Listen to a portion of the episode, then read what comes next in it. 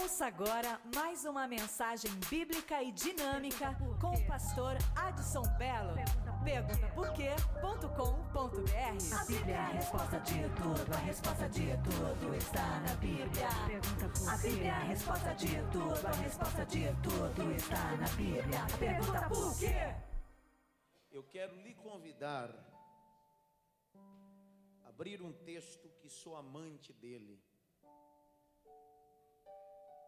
Outro dia, com reunião geral com os meus obreiros, obreiros da casa, eu tratei sobre esse assunto e disse que queria reproduzir a igreja. E eu sinto na minha alma hoje que Deus quer falar sobre esse assunto. O tema da minha mensagem é Deus vai levantar ditas. Por,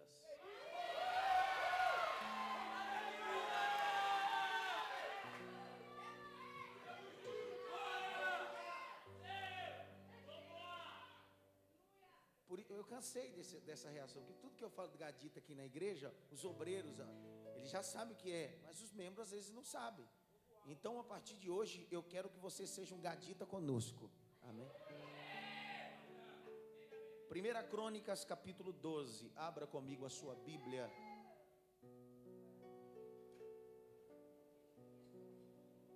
Primeira Crônicas, capítulo 12. Bendito seja a tua palavra.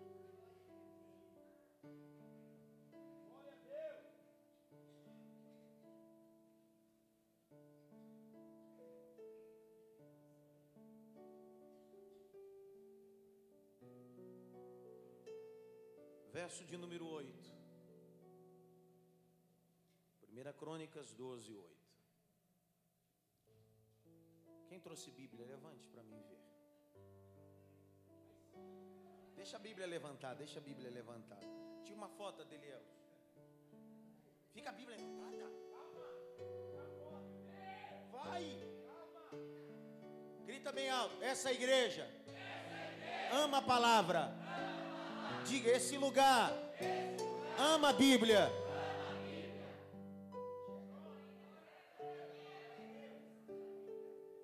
Primeira Crônicas 12, 8 diz assim. E os gaditas se retiraram ou se ajuntaram a Davi ao lugar forte no deserto. Varões valentes, homens de guerra para a peleja, armados com escudo.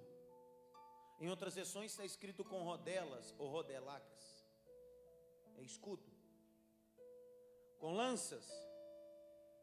Mas duas características chamam a atenção. Primeiro, os seus ossos eram como ossos de leões. E eles eram ligeiros, como a corça sobre os montes. Verso de número 14 e 15. Estes, dos filhos de Gate, foram os capitães dos exércitos. O menor valia cem. E o maior valia por mil. Um valia por cem. E o maior valia por mil. Verso 15. Esses são que passam o Jordão no mês primeiro. Que mês que a gente está? Qual é o primeiro mês do calendário judaico?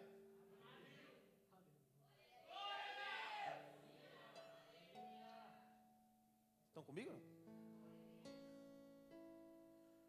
Quando ele transbordava, então olha para mim, eles não atravessam o Jordão quando tá, tem seca, porque é moleza.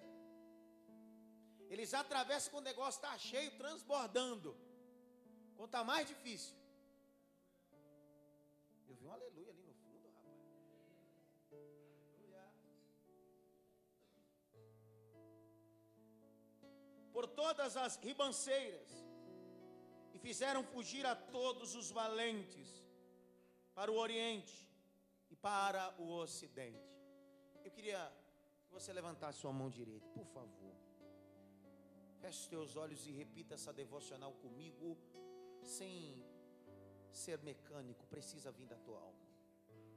Diga, Espírito Santo, é tão bom ouvir a tua voz. Continua falando. O teu servo ouve. Diga, Espírito Santo, me levanta como um gadita de Deus, mais alto como um gadita de Deus. Bate pelo menos em três minutos assim, gadita de Deus.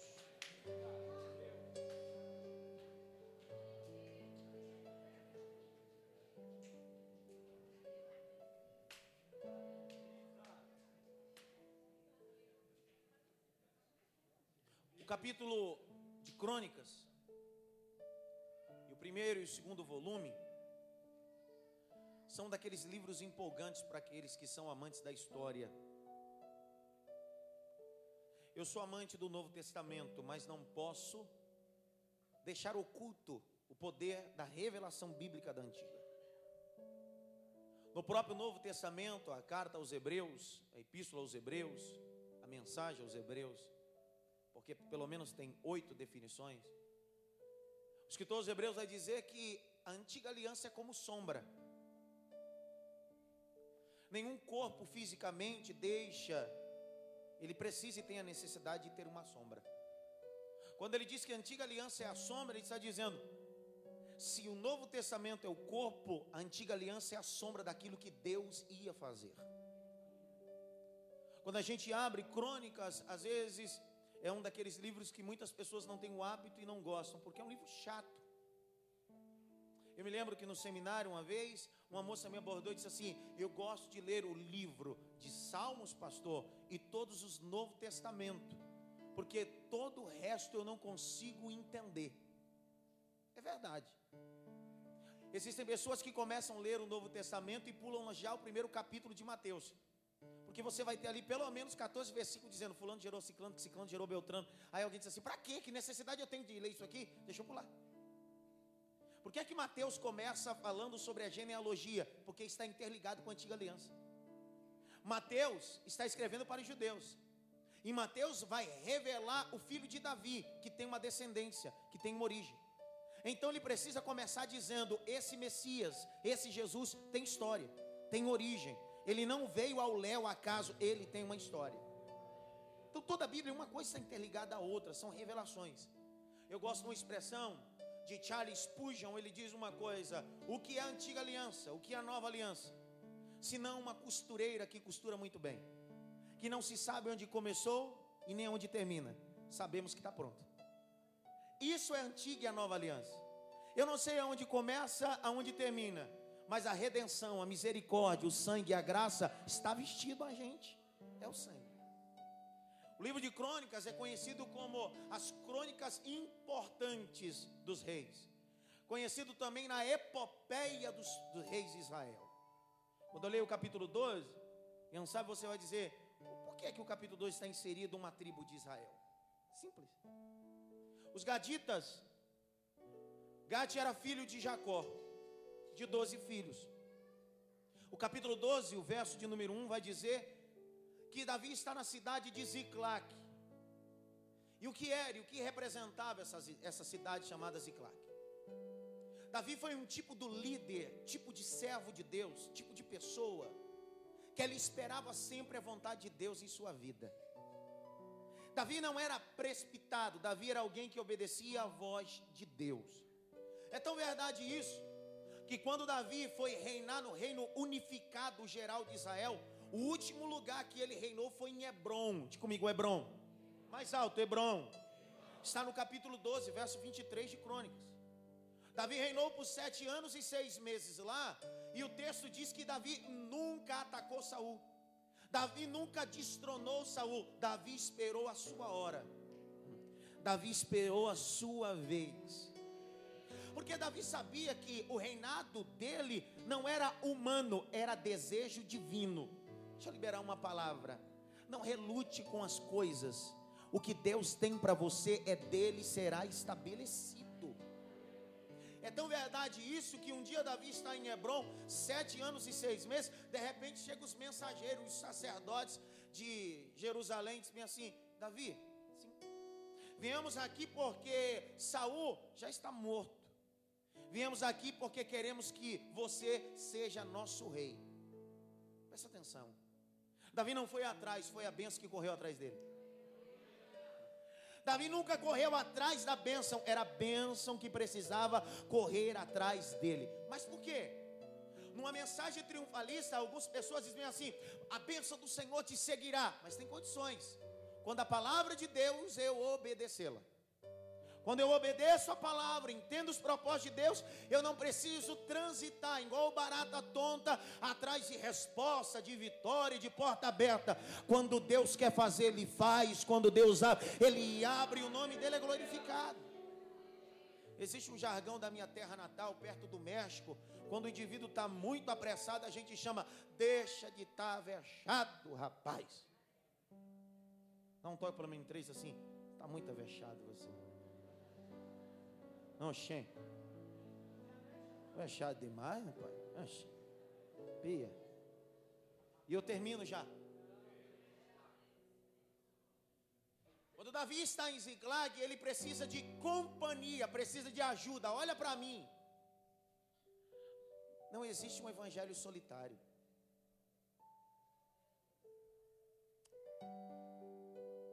Não existe um evangelho sozinho. O conselho é ande de dois, porque se um cair, não seja alguém isolado. Davi vai nos mostrar: eu preciso de ajuda. Essa noite, algumas pessoas entraram aqui como Davi, eu estou precisando de ajuda. Socorro. Abre comigo 1 Samuel 30. Vamos entender por que, que essa cidade, Ziklag, é tão importante de crônicas.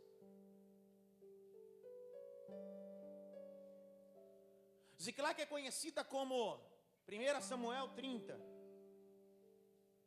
como lugar aonde Davi perdeu e venceu. Olha que loucura. Só um entendeu. Jalma, dá um glória, Jalma. Ziklag é conhecida que o lugar aonde Davi perdeu e também venceu. Porque Ziklag é conhecido como lugar assim, ó. No mesmo lugar aonde você perdeu, Deus vai te dar vitória. Ziclac é conhecida como a cidade que Davi não pôde, não teve gerenciamento. Capítulo 30, verso 1. Vai narrar escrito e você, eu estou falando, você vai acompanhando, olhando para o texto. Como eu amo ver isso, irmão. O texto vai dizer que Davi vai contra os amalequitas. Mas ele deixa a cidade dele desfavorecida e sem proteção. O capítulo 30 vai dizer que Davi sai e vence uma guerra. Verso de número 1. O texto vai dizer que agora, quando Davi volta com os soldados, Ziclac foi invadida, saqueada pelos Amalequitas. Por quê? Olhe para mim, redobre atenção. Simples. Porque Davi só queria vencer, Davi não queria proteger. Davi pega todos os seus soldados, redobre atenção. Davi pega todos os seus soldados valentes e diz: Vamos à guerra, porque Deus vai nos dar vitória. Ele venceu, mas quando voltou, a cidade dele estava em chamas. Posso falar uma loucura? Sim ou não? Vencedores fora e derrotados dentro. Davi chegou dizendo: Deus me deu vitória lá fora, no meu emprego, na minha carreira. Deus me deu vitória. Mas quando ele chega em casa, as mulheres estão saqueadas, os filhos foram levados mortos, quase mortos. O texto vai dizer que Ziclag fica oprimida. E o texto diz que os mesmos soldados que estavam com Davi agora estão contra ele. Pergunta por quê? Porque tem gente que só está com você enquanto você está ganhando. Tem gente que só está com você enquanto você tem pizza para pagar, McDonald's, picanha. Quando a crise chega, ele se revela quem são. Eu sei que isso não acontece no meio de nós. Passando por essa situação. O texto diz que Davi pede socorro a Deus. Grite bem alto: socorro, Deus. Capítulo 30 verso de número 6, o texto diz: E esforçou-se Davi em quem? Em quem? Se esforçou em quem? Em Deus. O que é se esforçar em Deus? É quando eu vejo todas as portas, todas as situações adversas e fechadas no meio do meu âmpado, da minha alma, eu digo: eu confio nele, eu espero nele. Ele é meu socorro, Ele é minha justiça, Ele é minha resposta. Sabe o que acontece? Deus dá um start a Davi dizendo: Vai, Davi, resgatar o que te roubaram. Vou falar de novo: Vai, Davi, resgatar o que foi roubado. Capítulo de número 30 vai dizer, verso 9: E partiu, pois, Davi e ele os seiscentos homens que com ele se achavam, e chegaram ao ribeiro de Bezó, aonde ficaram atrás, pararam. Verso 10: Quantos seguiram Davi? Quantos seguiram Davi? Quantos ficaram para trás? Quantos? Olha para mim. São 400. Quantos?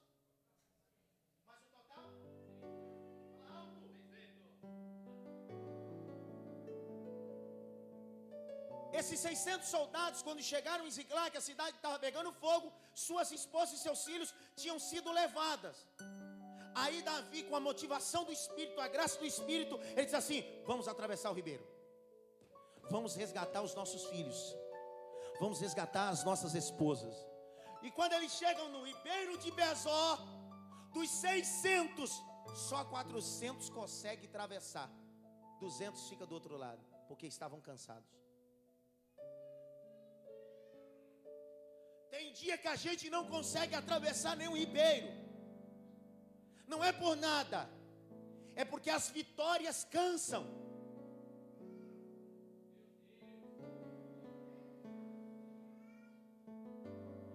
Eles estão cansados porque acabaram de adquirir uma vitória.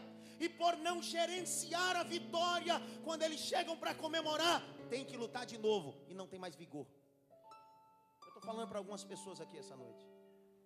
A pior dificuldade é viver semanas e dias, uma atrás da outra, de guerra.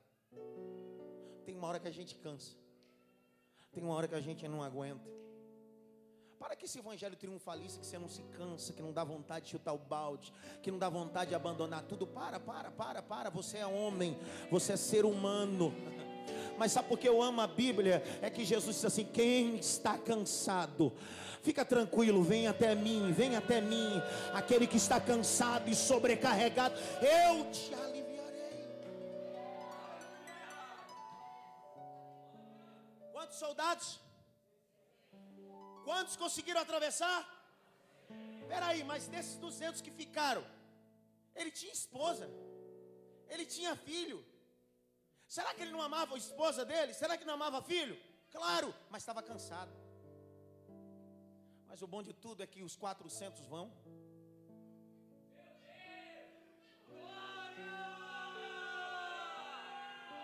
Pastor, não estou entendendo nada. É só você continuar lendo o capítulo 30, verso de número 12 a seguir. Vai dizer que quando Davi entra na cidade dos Amalequitas só com os 400, ele não traz só 400 esposas, ele traz todas as esposas e todos os filhos. Entenderam nada? Quando alguém mais forte que você consegue atravessar, significa quando você não ora, eu oro por você. Quando você não jejua, eu jejuo por você. Quando você fracassar, eu levo você.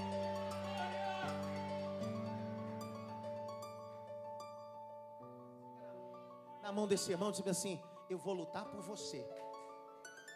Pega na mão dele e diz assim: Eu vou orar por você. Diz para ele: Eu vou vir para a igreja por você às vezes.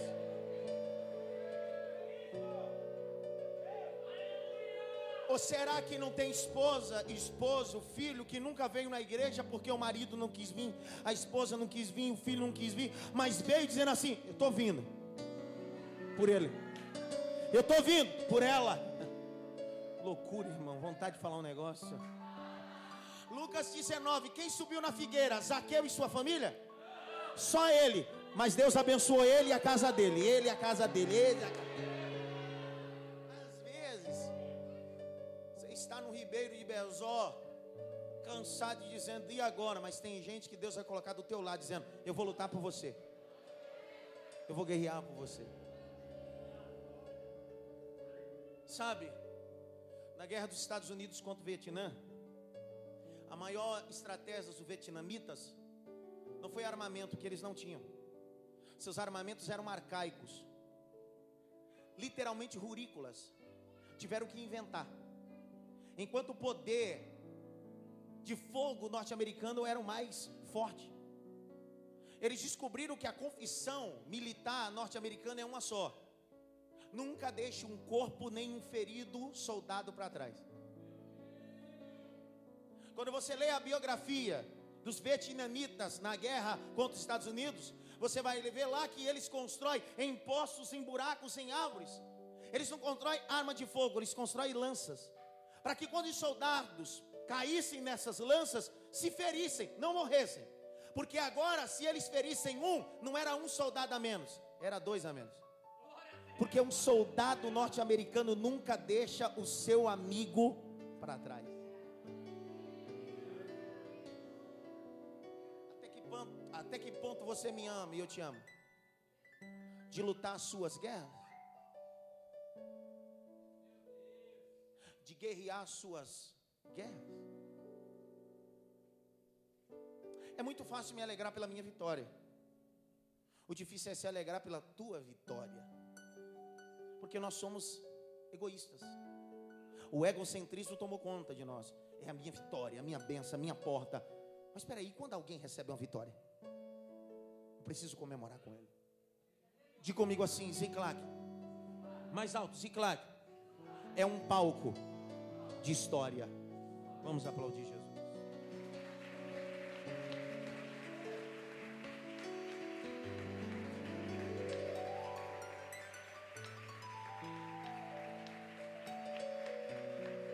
Deixa eu tirar daqui, que senão vão pensar que eu estou lendo o esboço.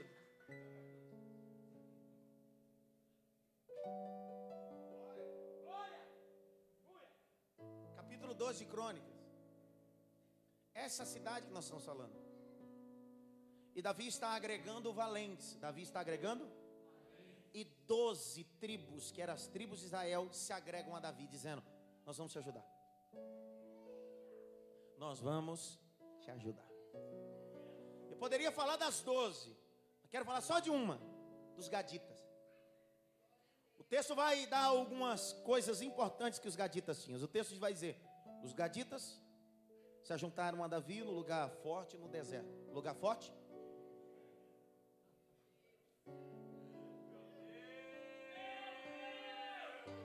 Você entendeu? Simone, está comigo ou não? Aonde eles se agregaram? Na pizzaria? Aonde?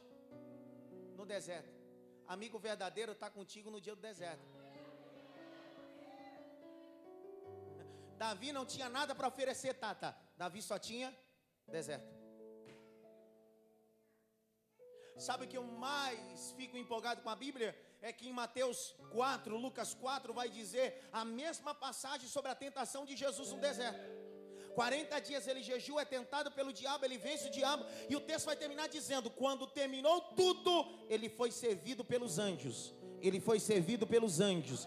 Ele foi servido pelos anjos. O ministério de João Batista não foi marcado na cidade, foi marcado no deserto. Eu preciso entender que Davi precisava de ajuda no deserto. Tem dia que a gente precisa de amigos de deserto. Gente que chora conosco no deserto. Amigo de pizza é fácil. Amigo de deserto é difícil. Grite bem alto, eu preciso de amigos de deserto. Sabe aquele dia que você não precisa de nada, só quer um abraço? Sabe aquele dia que você não quer nada, só alguém para te ouvir? Amigos de deserto. Alguém que você possa ter confiabilidade. Existe uma doença psicossomática chamada pistranfobia. Grite bem alto: pistranfobia. Mais alto: pistranfobia. Pastor, que doença é essa? É a síndrome de uma pessoa que teve uma decepção e agora não consegue confiar mais. Está cheio de pessoas com pistranfobia só porque teve uma decepção que alguém abandonou ele no deserto, abandonou ela no deserto, acabou com ela, agora ela não confia mais em ninguém. Se todo mundo te deixar, fica tranquilo, Deus não te abandona, Deus não te abandona.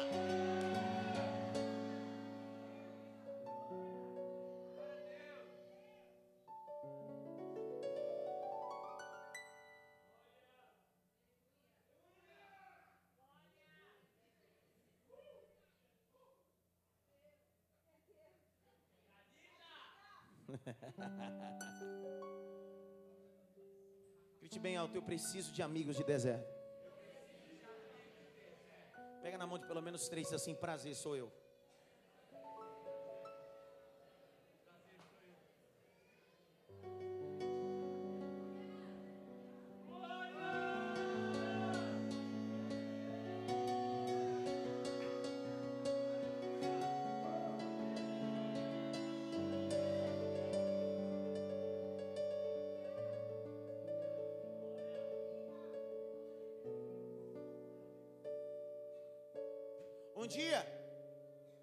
Autorização dele.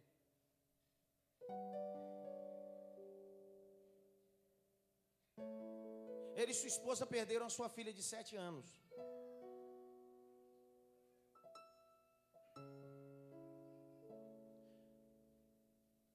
Eu nunca tinha estado em culto fúnebre. E olha que eu gosto de culto fúnebre, irmão.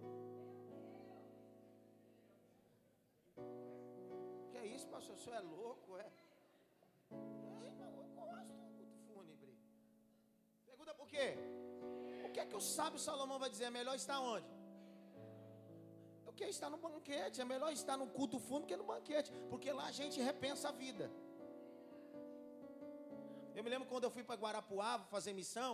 No caminho de Guarapuava, o pastor, presidente, missionário, eu tinha 18 anos de idade, disse assim: Vamos passar ali numa empresa, missionário Adson para orar pelo irmão, na empresa dele. Quando chega lá, é a funerária. Mas tá orar o que aqui? Para Deus abençoar a funerária dele. Tá eu e o falso, sabe o falso? Tá eu e o falso, um olhando para a cara do outro, olho fechado, e o falso. Pai, em nome de Jesus. Eu, meu Deus do céu. Para orar nesse lugar para Deus abençoar, vai ter que morrer gente. Irmão, pastor é colocado em cada uma nessa vida pensa. Voltando. Amigos de deserto. Eu disse amigo?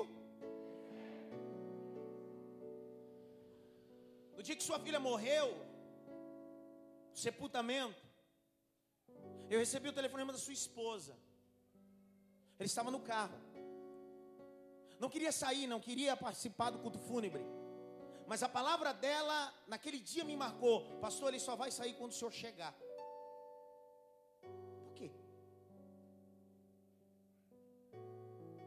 Quando eu cheguei, ele saiu do carro, dei um abraço nele, nós fomos até aonde o corpo da menina estava, fizemos o culto fúnebre com os pais, etc. E naquele dia Deus me ensinou uma coisa: eu preciso de amigos de deserto.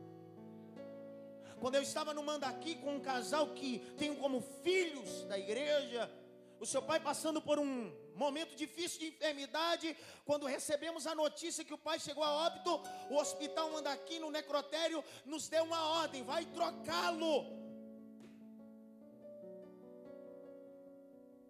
Quando eu entrei no necrotério, alguém que eu estava cuidando, encaminhando, ver o corpo. Naquele dia Deus me ensinou: eu não quero amigo de pizza, eu não quero amigo de churrasco, eu quero amigo de deserto, eu quero amigo de deserto. Quando Jesus está nos últimos dias terreno, ele tem doze discípulos. O texto diz: Deixa eu ir para um lugar deserto para orar. Eu não preciso de muito, eu preciso só de três: Pedro, Tiago e João. Eu preciso de amigos de deserto. Será que você pode ser meu amigo do deserto? Será? Será que eu posso me intitular Eu sou o teu amigo do deserto?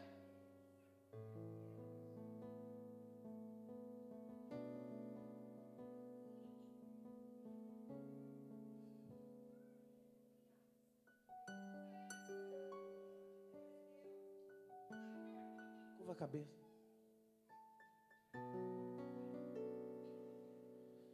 A pregação tem que fazer você refletir.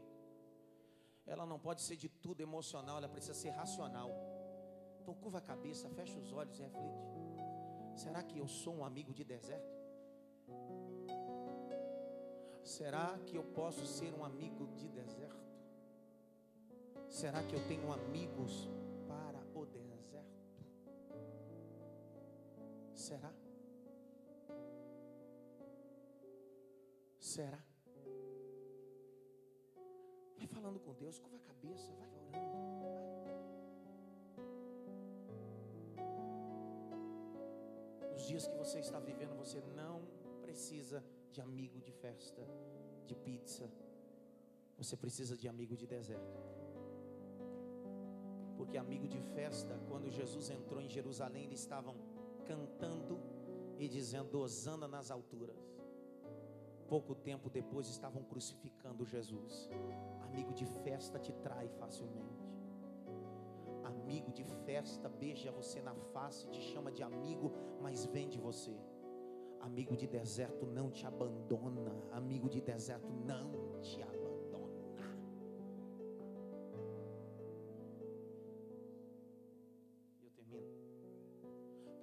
característica de um gadita, ele é amigo. Ele é amigo. Dois. Ai, Jesus. Varões. Varões. Olha para o texto. Varões o quê? O que é alguém valente? Ah, qualquer coisinha eu resolvo na porrada, hein? Valente assim? Tem uns que, tem uns que ele é 30% crente e 70% mundano. Quando a coisa é maleável, dizendo, eu vou resolver na oração. Quando o negócio aperta, não, tá tirando, vou resolver na bala, hein? Peraí, decide, ou é na oração ou é na bala. Decide o que você é, ou é crente ou é o cão chupando chiclete sem açúcar. Decide, dá um toque pelo menos em três assim, decide cabeção. O que, que você é? Valente, fala de atributos que Davi tinha. Em 1 Samuel 16, o texto vai dizer de sete atributos que Davi tinha. O texto vai dizer que Davi era sisudo em palavras, gentil presença.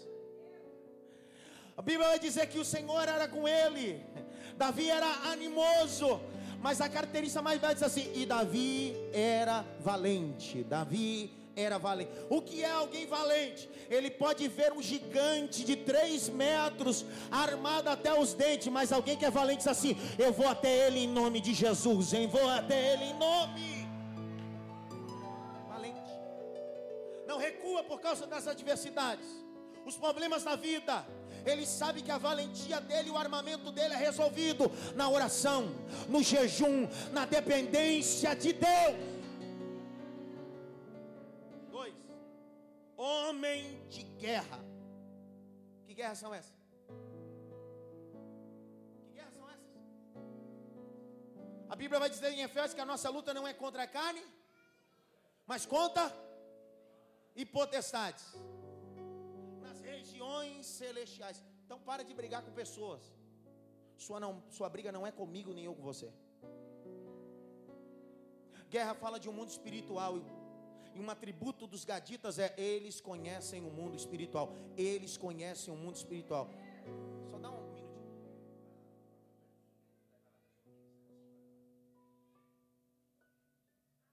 Bate palma para Jesus, meu irmão.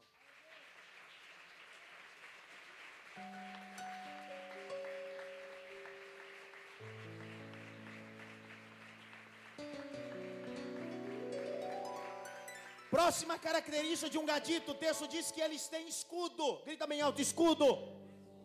Tá, por favor, olha para mim. Redobre atenção. Eles têm o quê? Eles têm o quê? Para que, que serve escudo?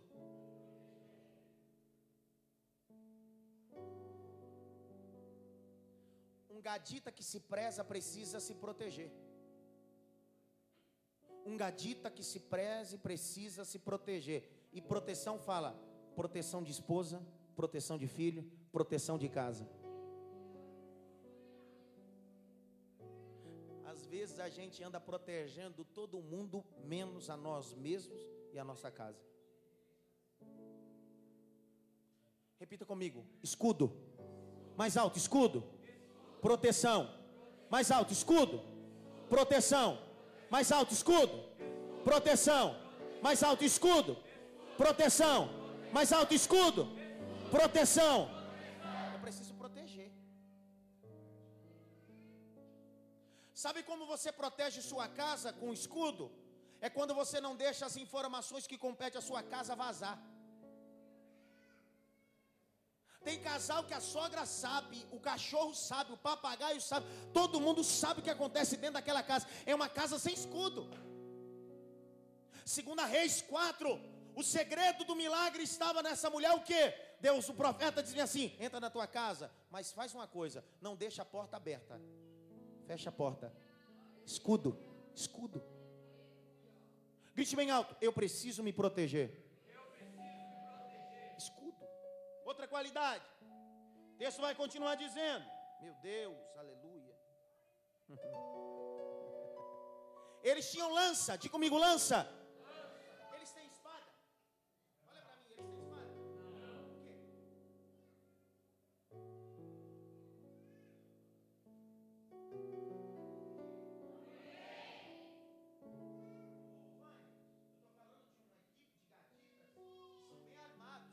Texto vai dizer que eles são os caras, porém, eles não têm espada. Armamento de guerra que ele tem é escudo e lança. A espada serve para uma guerra daqueles que estão perto de você. Perto de mim. Quando eu tenho meu inimigo perto de mim, não tem Eu só uso lança quando o meu inimigo.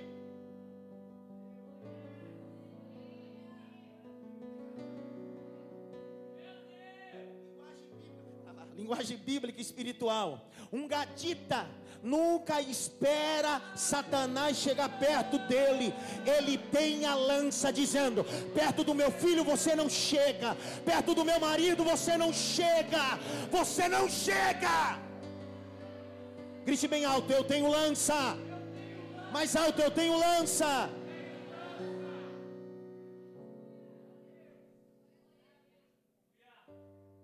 Próxima característica, redobre atenção. Eles têm rosto como rosto do quê? Por que não de gatinho?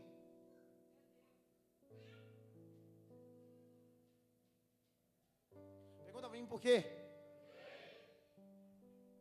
Eu fui ler essa tarde. Quão grande chega o estrondo de um rugido de um leão?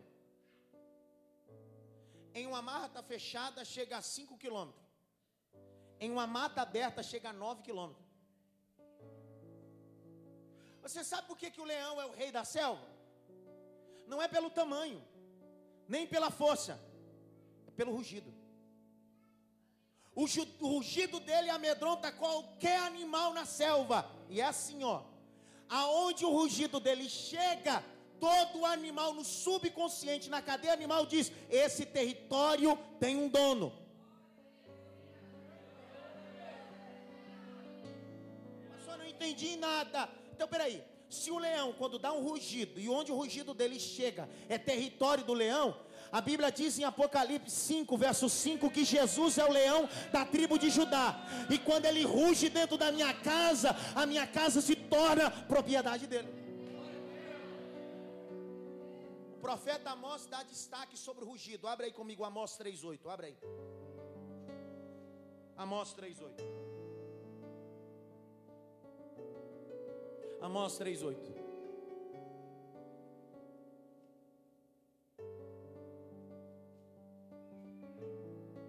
Alguém fica em pé e lê para mim.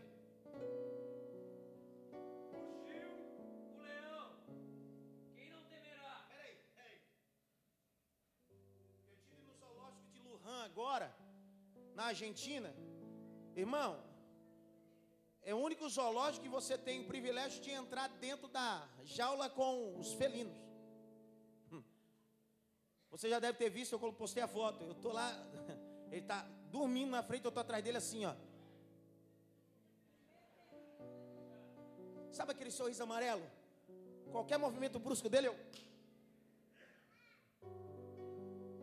Porque o rugido dele estremece você, amedronta. O que é que a moça está dizendo? Se o leão rugir, quem não temerá? E ele continua dizendo, ele compara o rugido com a palavra de Deus.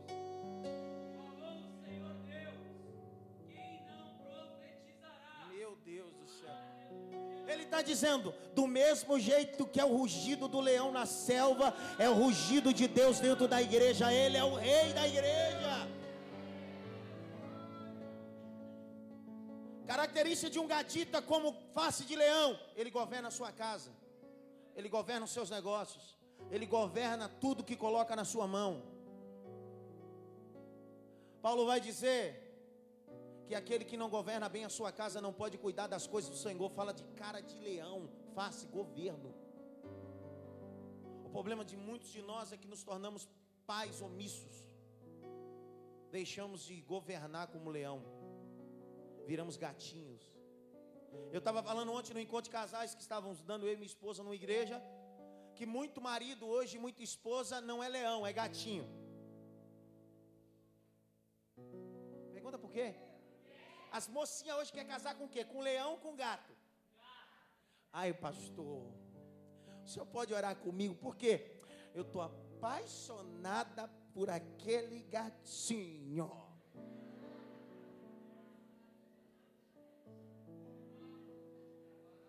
Mas e aí? Ai, pastor, sei lá. Aí vem os meninos.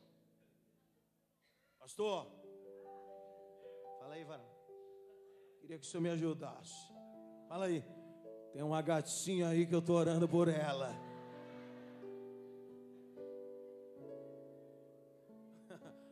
Miau. Sabe qual é o problema de se relacionar com gente gato? Pergunta para mim qual é. Ele não se apega a pessoa, ele se apega a ambiente. Quem tem gato sabe do que eu estou falando.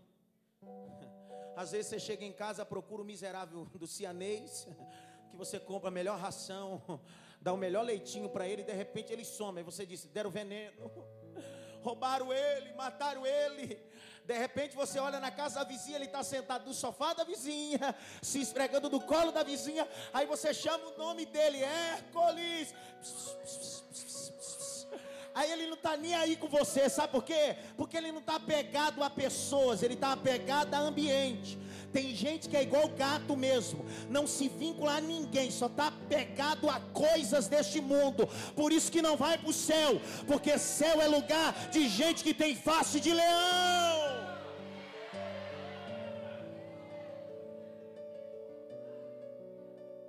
O que é cristão? Significa cristão? O que significa cristão? Pequenos cristos. Peraí, se o meu Cristo, ele é o que? O que, que eu sou?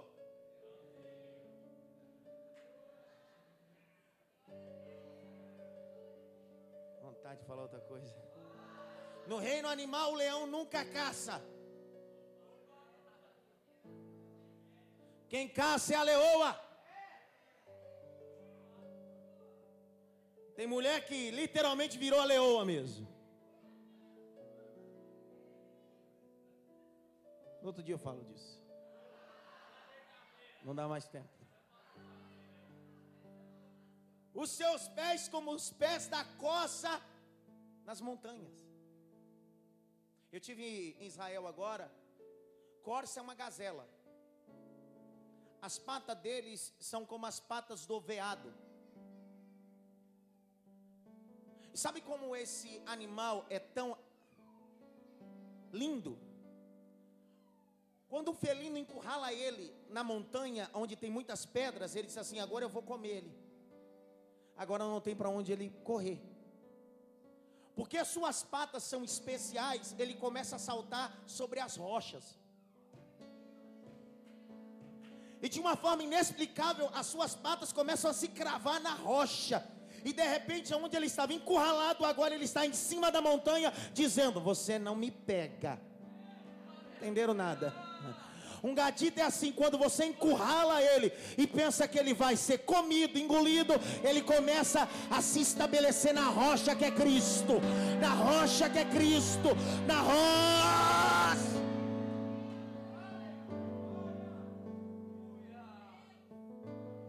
Um gadita pequeno, você via por, quantos? E o grande? A igreja não precisa de muita gente, a igreja precisa só de gaditas. A obra não precisa de muita gente, a obra precisa só. Se você se sente pequeno, você já valeu por cem. Se você se sentir grande, você já valeu por mil. Deus está atrás de gaditas. Deus está atrás de gaditas. Pastor, eu não consigo mais lutar por esse casamento. Se você for um gadita pequeno, você vai servir como cem mulheres guerreando por um único marido. Deus vai te dar vitória. Deus vai te dar vitória. Levante as suas mãos para o alto. Só quem tem, quem não tem, não precisa. Feche os dois olhos, pelo menos por 30 segundos. Só quem é gatita, diga glória. Vai, vai. Orebacando, oremachandarábia. Oremacando, Kevin Nassau. Abra a boca para dar glória, gatita. Abre a boca para dar glória. Deus vai te dar força neste emprego. Deus vai te dar força neste negócio. Deus vai te dar força nessa casa. Deus vai te dar força nesse empreendimento. Você é gatita de Deus. Você é gatita de Deus. Você é gatita de Deus.